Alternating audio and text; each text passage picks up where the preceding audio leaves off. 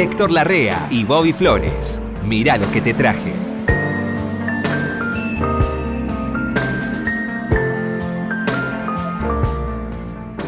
Flowers. Ay, Tito. ¿Qué dices? ¿Cómo le va? Flowers? Qué placer verle, Tito. Bien, muy bien, muy bien. Qué bien le hace esa luz que se hizo poner atrás, ¿eh? Ese foco que lo da más alto. Ah, sí. Tiene sentido del espectáculo, Ud. Y además eh, me da sentido de, pu- de pureza, de santidad. Una No llega- aureola. Disculpe, no llegaba tanto, Héctor. Si lo voy a usted mirar no así. tiene aureola, No. dibújesela. Sí. Pero trate de conseguir aureola. Monito. Ten monito, ten monito. Cuando usted inventó el té monito, ¿estaba imbuido en esta aura que tiene de especie de santidad que tiene? De santidad, no. No, todavía Este, no. No, que ¿Cómo nació el té monito? Que mi primo El ten monito eh, na- nació porque había, yo me tomaba todo, a la- era un juego para mí hacer ese programa. Todo era un juego para Ud. Era un juego. Entonces eh, venía y me decía que, que- que tengo una chica, la señorita Lee, ¿La señorita Lee? que era Coreana. coreana. Era coreana. Dice, tengo una coreana muy linda, que yo, que sí. ¿Vos te- pues sí, vamos a- Entonces me acordaba de la señora Pil, no sé si esto te lo conté. ¿Te lo conté? A mí sí, pero al gran público De la no. señora. Pil de los, de los Vengadores. De los Entonces empecé a llamar, ¿cómo le Diana? Riggs. Sí. Qué linda bellísima. que era. Qué linda que era. Bueno, esta, esta chica, porque era una sola sílaba, sonaba lindo, señorita Lee. Señorita Lee, y le puso. Lee, Pil, Lee. Y, y lo- ¿cómo se llamaba la señorita Lee? John Hua, no sé cuánto. Pero ella decía acá que se llamaba Margarita en el colegio, porque nadie sabía. no- sí, eso me lo contó ella. No sabía cómo. Hay que ponerse ese nombre, Margarita. Se puso Margarita. Está el extremo de, de argentinismo. Pero bueno, Margarita. Cuatro sílabas de nombre, Héctor. es Sí, mucho. sí, sí. Cuatro sílabas de nombre es mucho. Es mucho. Y te- el ten monito, lo que pasa que si aparecía en el sobre del participante el dibujo de un monito, Sí. le daban un premio extra.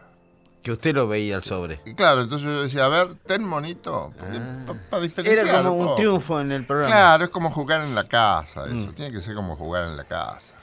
Le puedo preguntar algo, Tito, así que. Sí, pero no usted- difícil, ¿eh? No, no, no. Ni una opinión tampoco. Quiero que me diga este su de definición este literal, sí como de diccionario. Prejuicio. ¿Y cómo que, quién crees que soy yo? Usted, Ud para mí es un oráculo. ¿Qué es un... ¿Hay es un algo bueno? ¿Hay algo bueno en un prejuicio? Puede haber un No, yo prejuicio. creo que no, porque, porque es, eh, No. es abrir juicios No hay sin, algo bueno. sin tener este, las pruebas suficientes. Qué duro que, eso, ¿no? Que si un juez este, mete en cana a alguien o lo libera sin saber qué hizo. ¿no? De prejuicio. No puede ser, claro, el prejuicio. No, los prejuicios no sirven por lo general. Es necesario proceder un poco. El, ese, el problema que tenemos, yo creo, ¿no? Yo creo que hay muchísima gente, yo también lo he hecho, he visitado eh, psicólogos por, por los prejuicios. ah, Por- sí. claro, ¿Suyos? Por, claro, por tomar decisiones. Este, Ud tenía y prejuicios. todos tenemos prejuicios. Todos tenemos, sí, eso es verdad. está mal, hay que tratar de es erradicarlo. Pero no sé por qué me preguntas a mí, yo de eso no sé nada. Traer un psicólogo. Bueno, con ese Vamos a un hacemos otro programa y hacemos un programa de psicología, Tito. Dale. Bueno, ¿qué trajo? Yo tengo Empiezo mucho para Ud. Tengo Bueno, uno para Ud que lo va. Yo tengo una canción. Yo tengo uno que le va, le va a cambiar la vida. ¿sí? Mira lo que le digo. A su altura. No, se está cumpliendo un aniversario 60 años ¿De qué? del disco de Miles Davis. Del de ese que dicen que Kind of Blue. Kind of Blue. sí. Nací yo también cuando salió Canos Blue, 60 ¿sabes? años. Salió Kind of Blue y tenían que suceder No, salió cosas Canos Blue y a la semana nací yo en el mundo.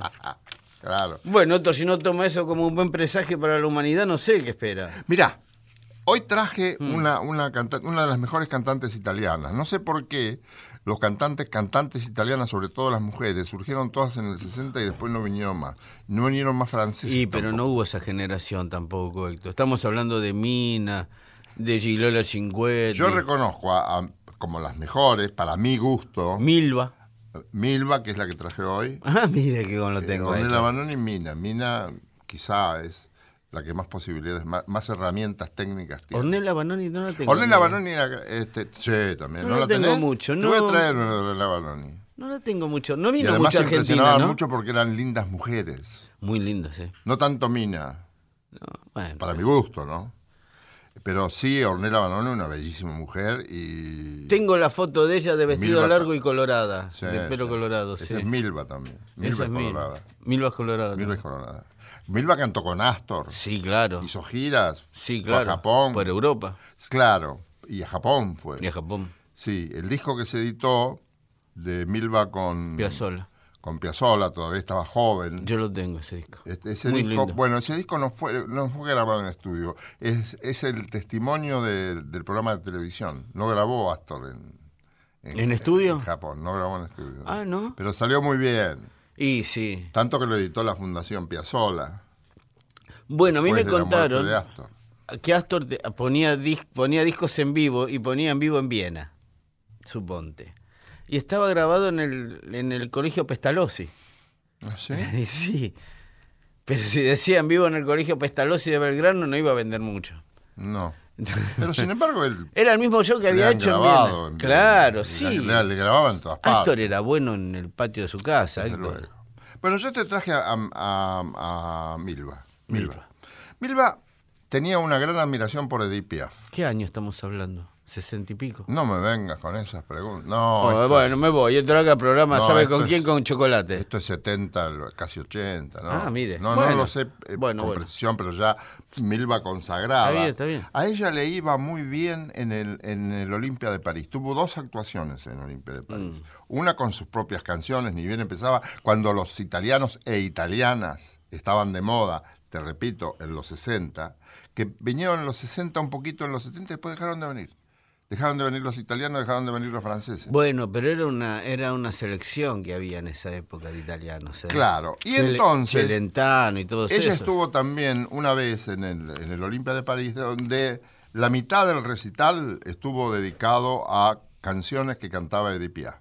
Mm. Edith Piaf dicen que tuvo un, un amor con George Moustaki, que es el autor de una Ah, canción. mire, El de- griego, el griego el Mustaquí. griego, creo. Que, eh, otro día te voy a contar la historia, porque me han conseguido una historia muy interesante. Mire. Mi ángel guardián me consiguió una historia muy interesante. De George Mustaki, inclusive hablando de toda su relación con Edith Piaf. De cómo ella lo, un poco que lo, lo- lo deja de lado por el boxeador. Que después es el boxeador que muere en un accidente. ¿Quién salió con un boxeador? ¿Edith Piaf? No. Michel Cerdán. Hubo una película. Claro. Se llamaba Cerdán y Es yo. verdad eso. Sí, no, es cierto. Ah. Y además, como él se murió, yo no sé, a ellos se le ocurrió Sí, que sí. ese era el amor de su vida y que el destino se lo quitaba. Es buenísimo morirse en medio del romance para quedar Eh. con el amor de su vida, ¿no? Bueno, Ah. hubo una canción de las más populares que la hizo Mustaki, que compuso muchas canciones interesantes. Eh, Milor. Milor es muy linda porque... Claro. es- Un clásico. Es, un clásico y además es interesante su melodía y su letra. Dice la primera estrofa, vamos Milord, te sientas a mi mesa, es tan frío afuera, sentate acá, aquí es cómodo, déjate llevar, ponte cómodo, Pon tus problemas en mi corazón, pon tus pies en la silla. Qué lindo Te eso. conozco, señor. Usted nunca ha visto. Soy solo una chica del puerto, una sombra de la calle. Es una traducción así. Pero ya que una mujer le diga, pon tus problemas en mi corazón. claro, pon tus problemas en mi corazón. Eso, Eso es, todo un hallazgo. ¿Querés escuchar a Milva en- del disco Canciones de Piaf, que no todos tienen? No, no, ya es veo. muy difícil. ¿Me lo presta? lo- ¿Eh? ¿Me lo presta? Sí, cómo no. Aquí está Milord, si querés Qué escucharlo. lindo.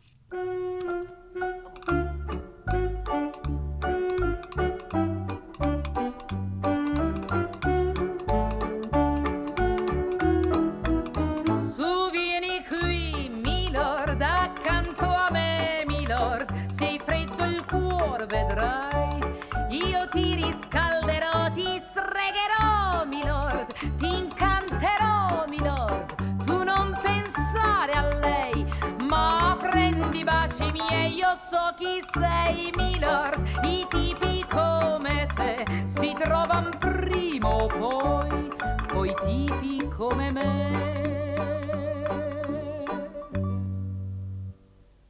Ti ho visto un di passare, tu stavi stretto a lei, ma il volto ti arrossì, sentendoti guardare, tu non vedesti in me che un'ombra della via, ma mi piacesti tu negli occhi ti guardai ed ora senza lei ti ho visto ritornare non devi piangere più. Se lei ti vuol lasciare su vieni qui Milord accanto a me Milord. Sei freddo il cuore vedrai. Io ti riscalderò ti stregherò Milord. Ti incanterò Milord. Tu non pensare a lei ma prendi i baci miei io so chi sei Milord. I tipi come te si trovano prima o poi come me.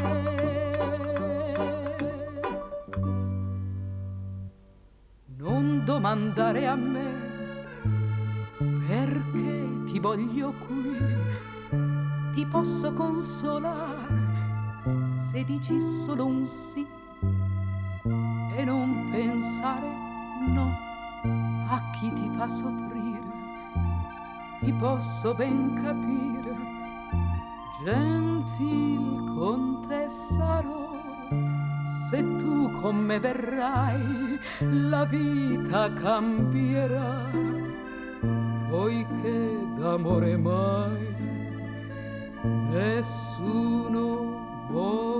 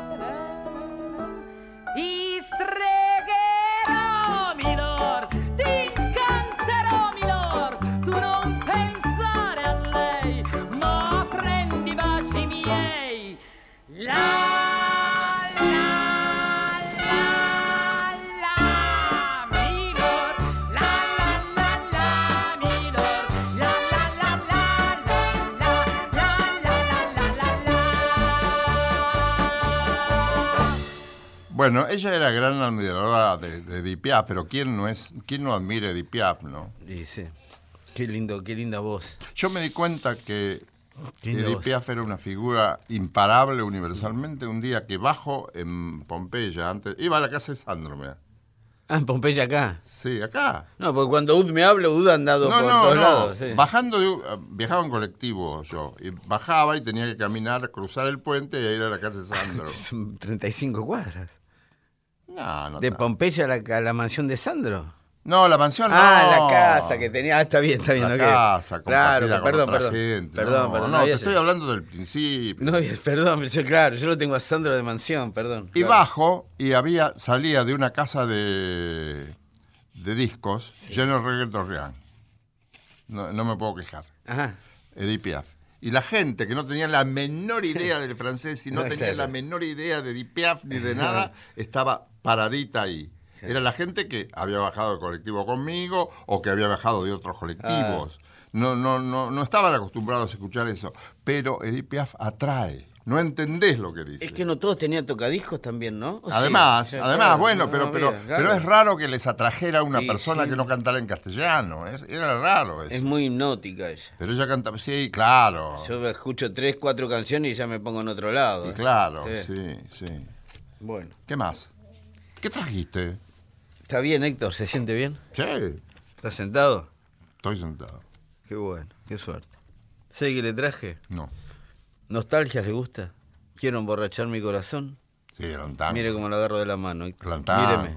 Míreme a los ojos. Música le- de Cobian y letra de Cadícamo. Qué lindo, qué linda bajadita tiene, ¿no? Eh, qué lindas bajaditas. Y aquí vengo. eh, Tiene unas bajaditas el tango ese que. Tiene una, un final que es muy, muy difícil, un casi final que es difícil de hacer. Claro. Renan cantaba mucho eso. Renan usa eso en, en este, la película que estuvo nominada para el Oscar, ¿cómo se llama? La Tregua. La Tregua. Sí, el tipo cantaba Nostalgias. Ajá. Nostalgias en una versión extranjera de un hombre. Pero es válido. Es válido. Es válido como melodía. Sí. Usted dice que sí, que supera todo. Nostalgia supera todo. No sé si todo. Quiero decir, la cantamos nosotros dos a dúo con un buen guitarrista y la... Ah, no, no, no, no es para tanto. Pero digo, es muy interesante la música. Sí. Y la cosa es, funciona si funciona la música. Sí. Si no funciona la música, puede tener la letra más bella del mundo Ah, claro, no, no, sí. no, no, no nos va, no nos va a atraer. No, si no hay yo- melodía, no, no Y si no hay funciona. melodía, Si no hay melodía, no funciona nada. Una, una mala letra puede funcionar muy bien con una buena música. Hmm. Y una muy buena letra puede naufragar con una mala música. Ud lo dice siempre, yo lo tomé ya como mío. Estoy convencido, ¿eh? Yo también, me convenció. Sí.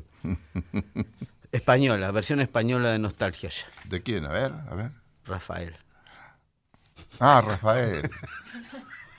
¿Qué dice Rafael? No sé qué dice Héctor. No sé qué dice. Lo, encontré. Es un disco que salió en España nada más. Acá no lo sacaron. De ¿No? tangos. Tiene Volver. Tiene La Última Pero él conocía bastante de Buenos Aires. Oh, Qué optimista es Héctor. Él conocía bastante. ¿Quiere que lo quiere escucharlo? Pero sí, claro. ¿Sí?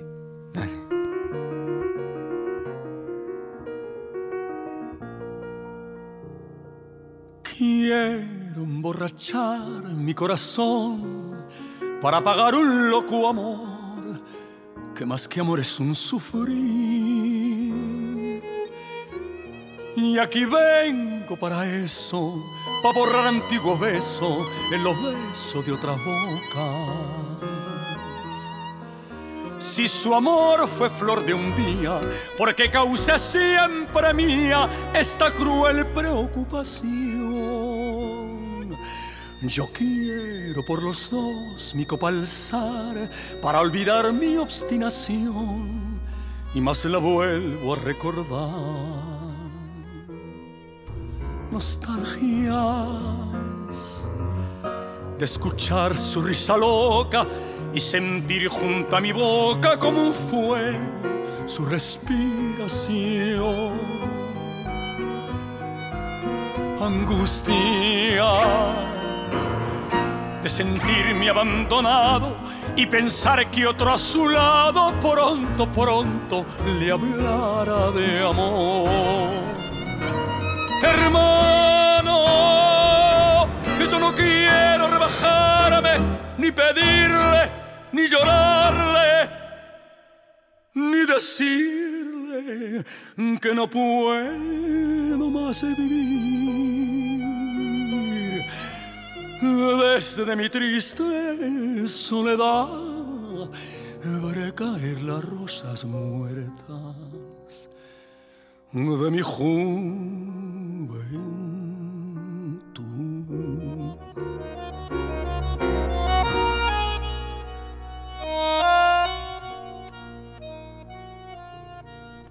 Anda, gime, bandoneón, tu tango gris, quizás a ti te hiera igual algún amor sentimental.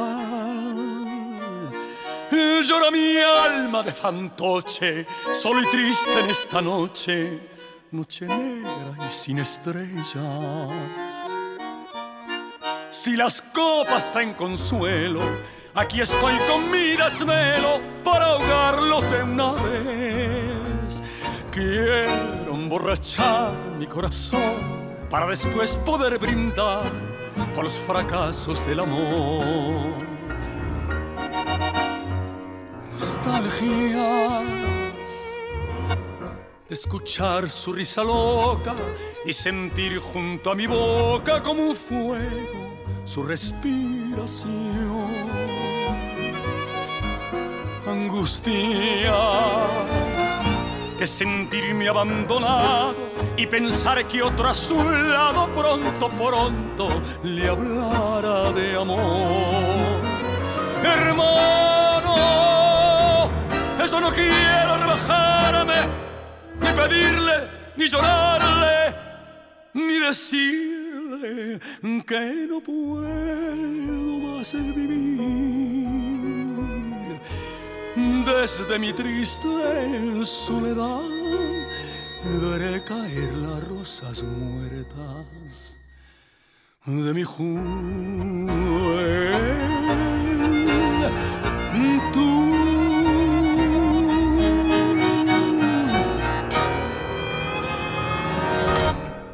Conocía mucho Buenos Aires. y por eso conocía las canciones Claro. argentinas. ¿Sabe lo que producen? Eso un, sí. día, un día me miró medio. Yo había estado ¿Qué? ¿A dónde va con me miró medio? me- medio raro, no le gustó lo que le dije. Llega a la radio y yo dije, vos sabés que estuve. Había pasado por Venezuela yo, Sí. porque iba a ver unos amigos que tenía ahí en un canal de televisión. Mm. Amigos argentinos. Un muchacho de apellido Peña, argentino. que ¿Los estaba- vio? ¿Eh? ¿Los vio en Venezuela? Sí, sí. ¿Y Este- fueron a un museo o a un restaurante? No, no, fue por un restaurante. Nunca un museo, ¿no? Siempre, no. Porque va mucha gente a los museos. Él me carga. Está lleno de gente, claro. Y, mm, ¿Y Rafael dónde entra ahí? bueno, veo que en los, eh, los este, anaqueles Sí, de, las, de, las, de las ventas de la casa que vendían discos, había muchos discos de Mercedes Sosa, de Astor Piazzolla Sí. y de Rafael.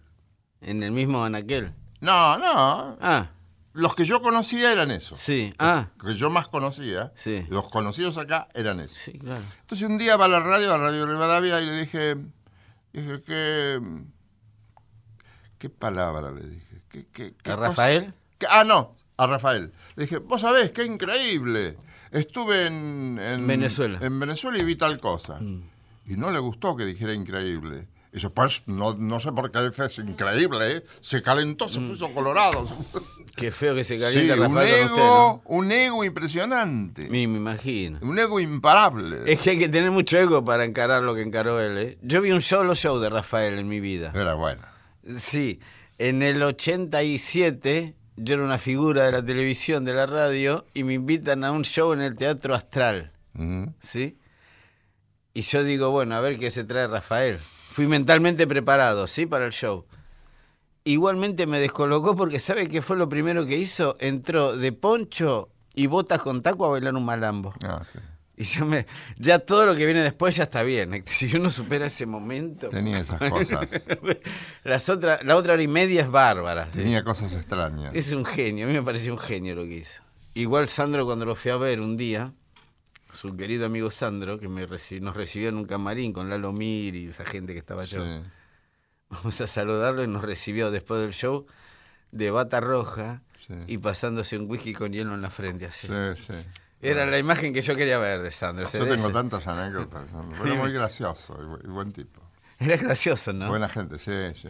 Era divertido, ¿no? Sí, no era un tipo sí, amargado. Sí, sí, sí. Sí, además nada, nada megalómano como son a veces los artistas.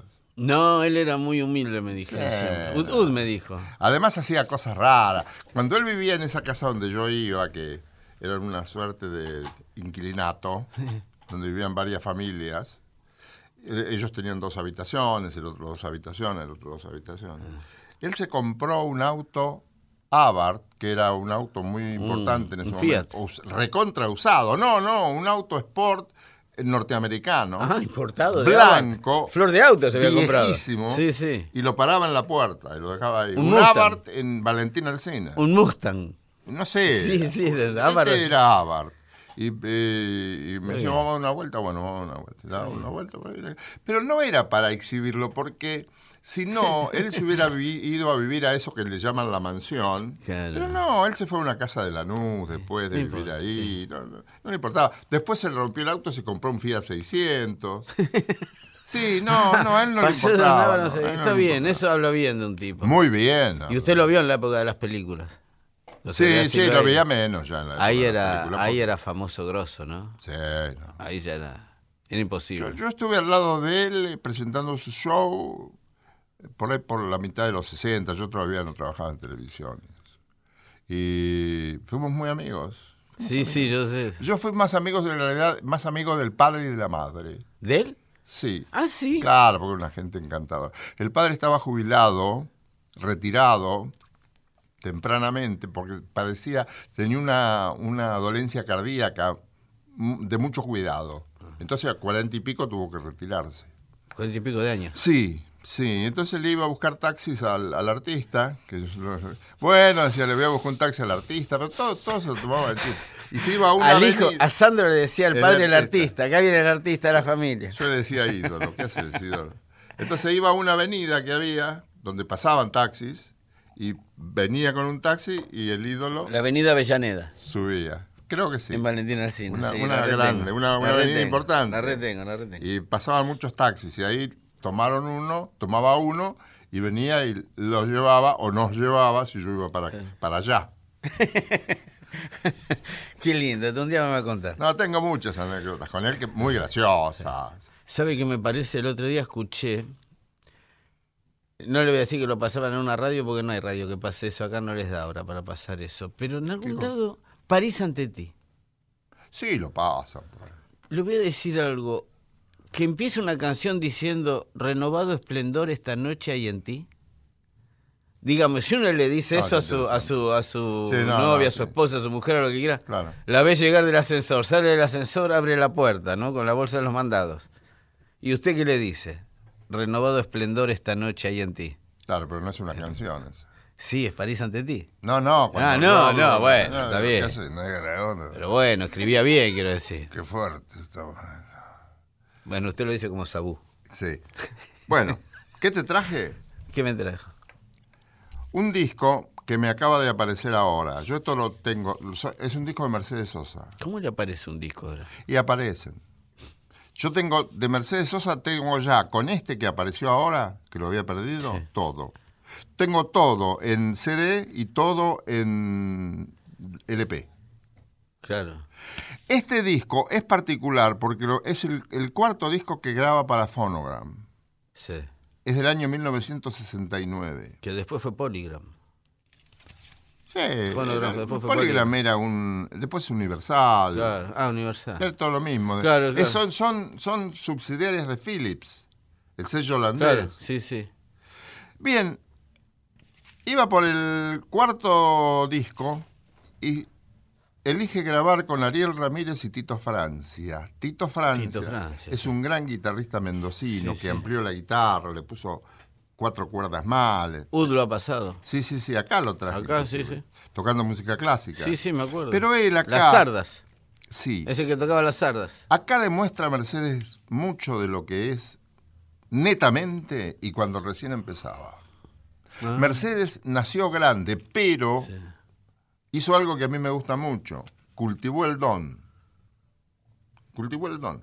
La vida le dio dones, le dio una muy buena voz, una muy buena capacidad de aire, un buen oído, pero eso hay que cultivarlo como técnicamente, tenés que estudiar técnica. Estudiar. Y ella estudió hasta el día de su muerte. Hay que estudiar. Hay que estudiar, si no, no podés cantar así. Los matices que se advierten en esta temprana cantora Mercedes, porque es temprano todavía, es 1969, le queda toda una carrera por recorrer, tiene varios atractivos. Ella, los matices increíbles de su voz. Incontables matices tiene Mercedes Sosa en su voz, que son de apreciar y te alegran el espíritu. ¿no? Porque es algo que está al mismo tiempo que tiene un sostén técnico, ese sostén técnico ¿para qué le sirve? Para expresar mejor el sentimiento. Eso es lo, atractivo, lo interesante. Sí. Y además, te das cuenta a través de muchos detalles lo buenos que eran Ariel Ramírez y Tito Francia. Mm. Ariel Ramírez en particular demuestra cosas con su mano izquierda. Sí, ya sí, se sabe que los bajos son los zapatos Ahí de la música. Que hay, hay una consustanciación enorme con lo que está cantando el, el protagonista. ¿Y Ud dice que improvisan ahí algo, no? No, no. No, no hay lugar, ¿no? No, hay lugar. No, no. Está todo ensayado. No, porque está todo previsto. ya. Ya está todo, sí. Y sí. además muy bien grabado, ¿no? Sí, Yo sí. te traje una samba que se llama La Niera de Yupanqui. sí, claro. Este disco no, no, no lo quería grabar Mercedes, estuvo demorado este disco un poquito. Porque dice que la- las canciones que ella grabó en este disco la había grabado otra gente muy bien. Mirá vos, Qué humildad, ¿no? La demasiado- humildad, de- muy, muy humilde. la humildad a lo grande. Se sabía ubicar tanto. La verdadera humildad a lo grande. Hasta el último día de su vida fue así, Claro, ¿eh? sí, claro. Yo- a mí me ha contado cosas el hijo francamente sorprendentes. Fabián. Claro. El inolvidable Fabián. Le, le funcionaba la autocrítica. Vos, vos me hablabas hoy del prejuicio. Mm. Si funciona el prejuicio es tan malo como que no funcione la autocrítica. Sí, no, más va, peor. En no todos los órdenes de la vida, ¿no? Dios. Y artísticamente, ¿para qué? Tenés que tener autocrítica, eso te va a ayudar. Pero hay gente que no tiene. No tiene Y autocrítica. entonces no se ayuda. No, no. Yo te invito a escuchar la Sí. que me parece por tres, Ok. por tres, Bueno. válida. Por Mercedes, por Ariel y por Tito Franz. Dale. ¿Dónde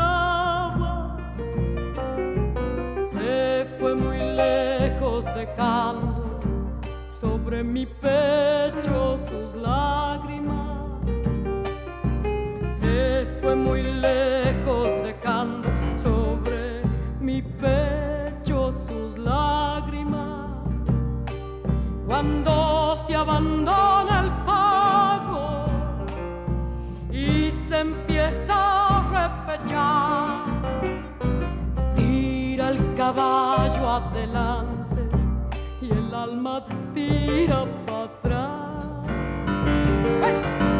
tira el caballo adelante y el alma tira para atrás.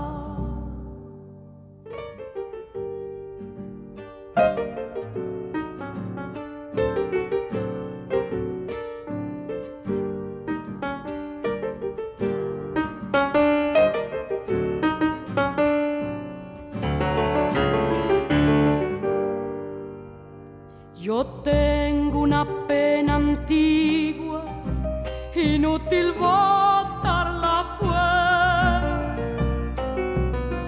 Y como es pena que dura, yo la he llamado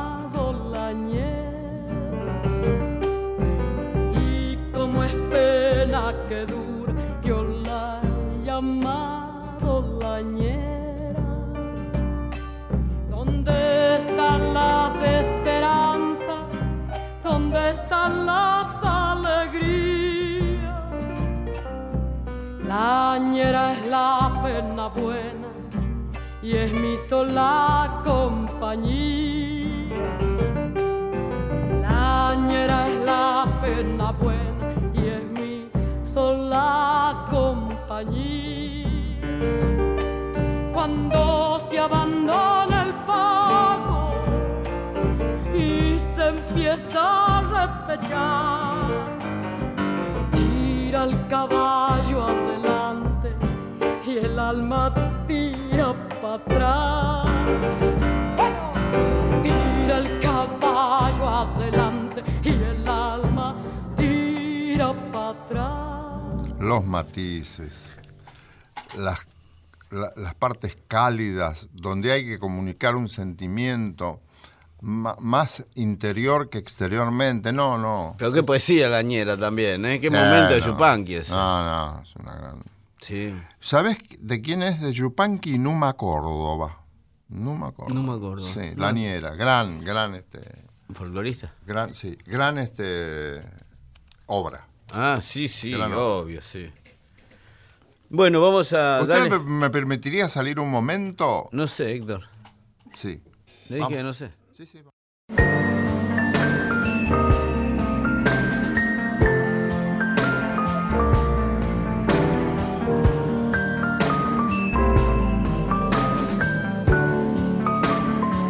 Seguimos en Mirá lo que te traje por Nacional.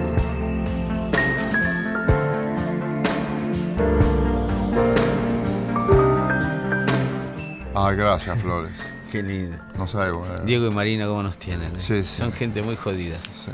Pero bueno, Los ángeles del suburbio. Vamos a tenerlos ahí. Dieguito me tiene, el hombre que más paciencia me tuvo en la historia, creo que es Diego.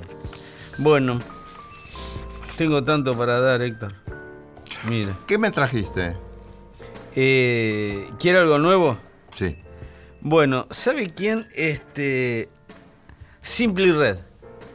Simply Red es un colorado inglés, Simple. Simple Red, ¿eh? que se dedica al soul. ¿Qué quiere decir simple? Eh, Colorado eh, inglés, no. Simply Red es el, Red, co- el sí, co- lo que acá diríamos colorado. ¿Qué hace colorado? ¿Qué es colorado? ¿Qué hace Simply Red? Sí.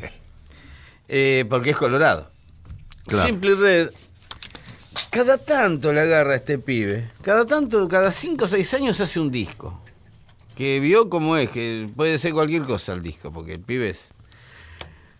En este caso, este año sacó dos discos. Saca un disco nuevo, de temas nuevos, ¿sí? Que está, ya lo vamos a poner, pues también lo tengo.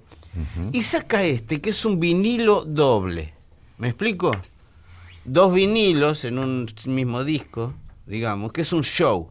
Un show que dio el año pasado en un lugar que se llama, es en Ámsterdam, en el Sigo Dome. Es un lugar en Ámsterdam, que es un Luna Par de Ámsterdam, ¿sí? Debe ser un lugar así por la foto, me imagino es un lugar muy grande. Donde el tipo hace un show, Simply Red. El otro disco es un disco de canciones nuevas y este es un disco vinilo doble de canciones que son un grandes éxitos, digamos. A mí en vivo este tipo le voy a decir algo, yo lo vi varias veces en vivo, yo lo vi en Londres incluso, hace muchísimos años en vivo. Es el único tipo que termina las canciones en vivo en fade. ¿Me explica eso?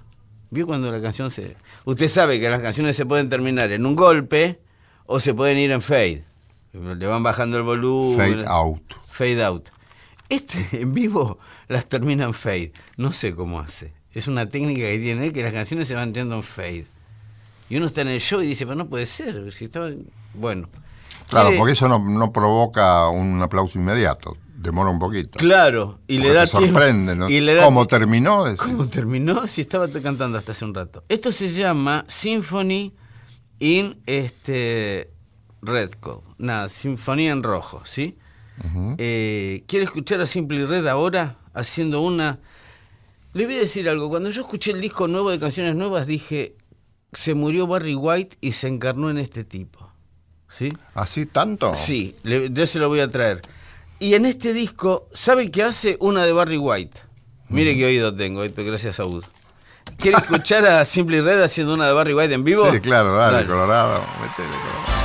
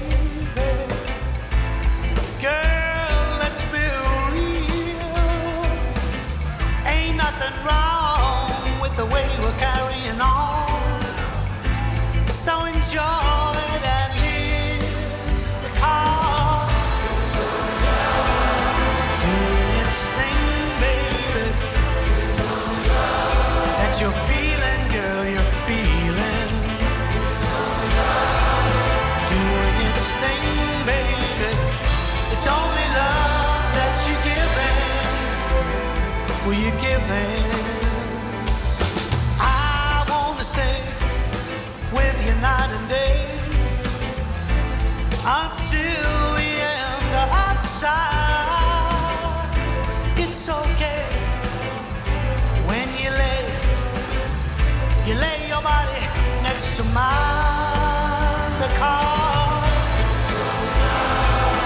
doing its thing, baby. That you're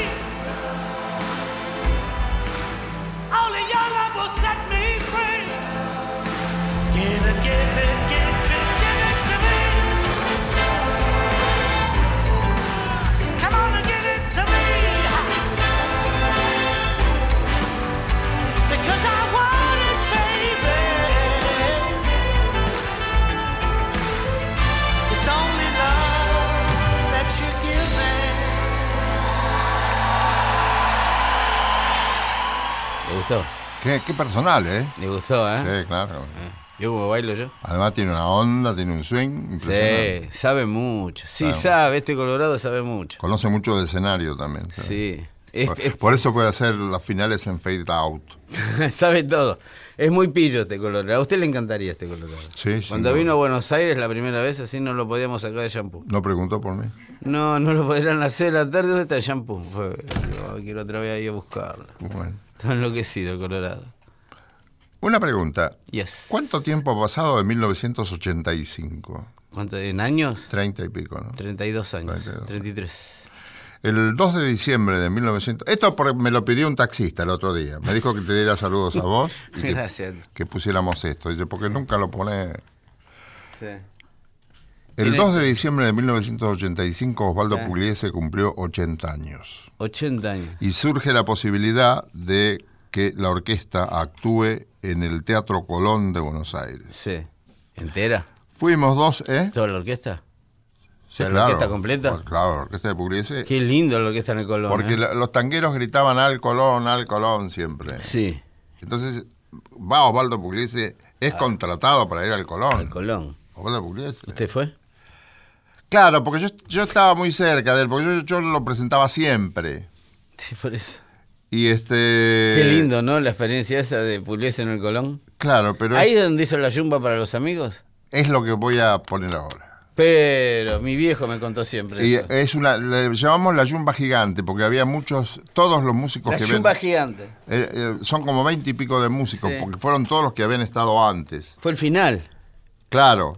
Entonces estuvieron Julián Plaza, Ismael Espital, Nico Jal Herrero, Oscar Castañar, Osvaldo Ruggero, Ah. Emilio Balcarce y Daniel Vinelli, que a vos a lo mejor no te dice mucho, No, sí, que no. pero para, el, Claro. para el tipo que conoce la trayectoria de Osvaldo, sí, es fundamental. Pero fue como una versión famosa esa, porque mi viejo me hablaba de esa Sí, versión, sí, de sí. que estaban Nosotros todos. le llamábamos en nuestro programa la yumba gigante, porque yo no sabía ni siquiera que se iba a grabar. Ah, y pues Pero lo que te quería escuchaba. decir era una cosa. Sí. Eh, eh, fue Beto Brandoni y dijo un, un poema de Schwarman dedicado a Osvaldo. Ahí mismo. Ahí, al principio de todo. Sí. Y después yo hice las presentaciones. y, y seguí todo el espectáculo, anuncié los números que venían. Y hoy lo estaba viendo en video, ¿En YouTube? en YouTube. ¿Está? Entonces lo llamé al Beto. ¿Lo llamó Beto Brandoni? Sí, lo, lo aprecio mucho. Sí. Digo, ¿Quién no? Beto, estuve viendo nuestras fotos del 85. Sí, nos pasaron varios trenes por encima, Beto. ¡Qué lindos pibes éramos! ¿Vos podés creer que estos Sí. dos sujetos hayan sido lindos pibes? Son lindos Y pibes. sí, Héctor. treinta y pico de años. Treinta y pico de años. Beto Brandoni y usted son lindos pibes, Héctor. Sí, pero no sabés lo que éramos ahí. Bueno, Parecíamos recién nacidos. eh, Googlealo cuando tenga tiempo. sí. Este, y nos hemos reído un rato con esa Me imagino, lo, me imagino sus noches en el 85, Héctor, con el Beto Pero aquella, porque fuimos antes, iba a ir cuatro o cinco días antes, pero había una huelga. Qué Y est- raro. Y estaba leyendo, había una huelga en el Colón. Y, y en una nota de Mariano del Mazo, repite cosas que yo dije, que no iba a ser precisamente Osvaldo quien rompiera una huelga. Osvaldo dijo, ni ensayamos. Llegamos a la tarde, todos. Yo quería ver cómo era el fato, el Colón. De Bragado al Colón, era medio un salto importante. Entonces yo quería ver y dice, no, no, no vamos a ensayar, no hay función y no vamos a ensayar tampoco porque yo no, no voy a romper ninguna huelga. Muy coherente. Y nos fuimos, claro. Eso es lo que yo valoro de Osvaldo. Osvaldo Sí, era, tenía una coherencia fenomenal en cuanto a pensamiento, palabra y obra. Esa es la maravilla de Osvaldo. Esas son las personas luminosas, las personas transparentes. No me importa cómo piensen. Lo que, No, lo claro. que importa Es que lo sí, que es lo que piensen en beneficio del otro, que él piense Sí. que con lo que él piensa está tratando de que las cosas mejoren para el otro Que piense y que lo ejerza. es que piense y que lo ejerza. Claro. Y lo que, lo que piensa y lo que dice y lo que obra, Es igual. que tenga, claro, que tenga coherencia. Y ha- hablábamos de empatía, eso es, eso es empatía. Eso es lo contrario del prejuicio. ¿eh? Ahí tenés. Ahí tenés, la empatía. La empatía es lo contrario del prejuicio, que es ponerse en el lugar del otro. A mí me gustaba mucho. Yo llegué a tener cierto acercamiento amistoso con, con Osvaldo. Después de decirte esto, que lo mucho que padecí viendo mi fotografía de entonces y viéndome en el espejo ahora, este, pero si Beto no se, no se calienta, ¿por qué me voy a molestar yo? ¿De ¿no? qué se queja, Ud? A ver, No, ¿de qué se queja? sí, de que me- ambos tenemos la misma edad. y, es- y la verdad que está y la edad que cumplía eh, Osvaldo para entonces. Y sí, por eso. Bueno, Bueno. bueno, dése cuenta. Llegó el momento. La gente no se iba a ir del Colón No, sin escuchar la yumba. no, más vale, claro. Y uno gritó, maestro, Dele. No, maestro, toque la yumba y me afilio. Eso era muy gracioso, pero muy gracioso. Y llegó el momento culminante, que era todo electricidad, una noche inolvidable. Yo no me pude dormir, Me mucha adrenalina. Y, y Osvaldo tocó la yumba de esta manera.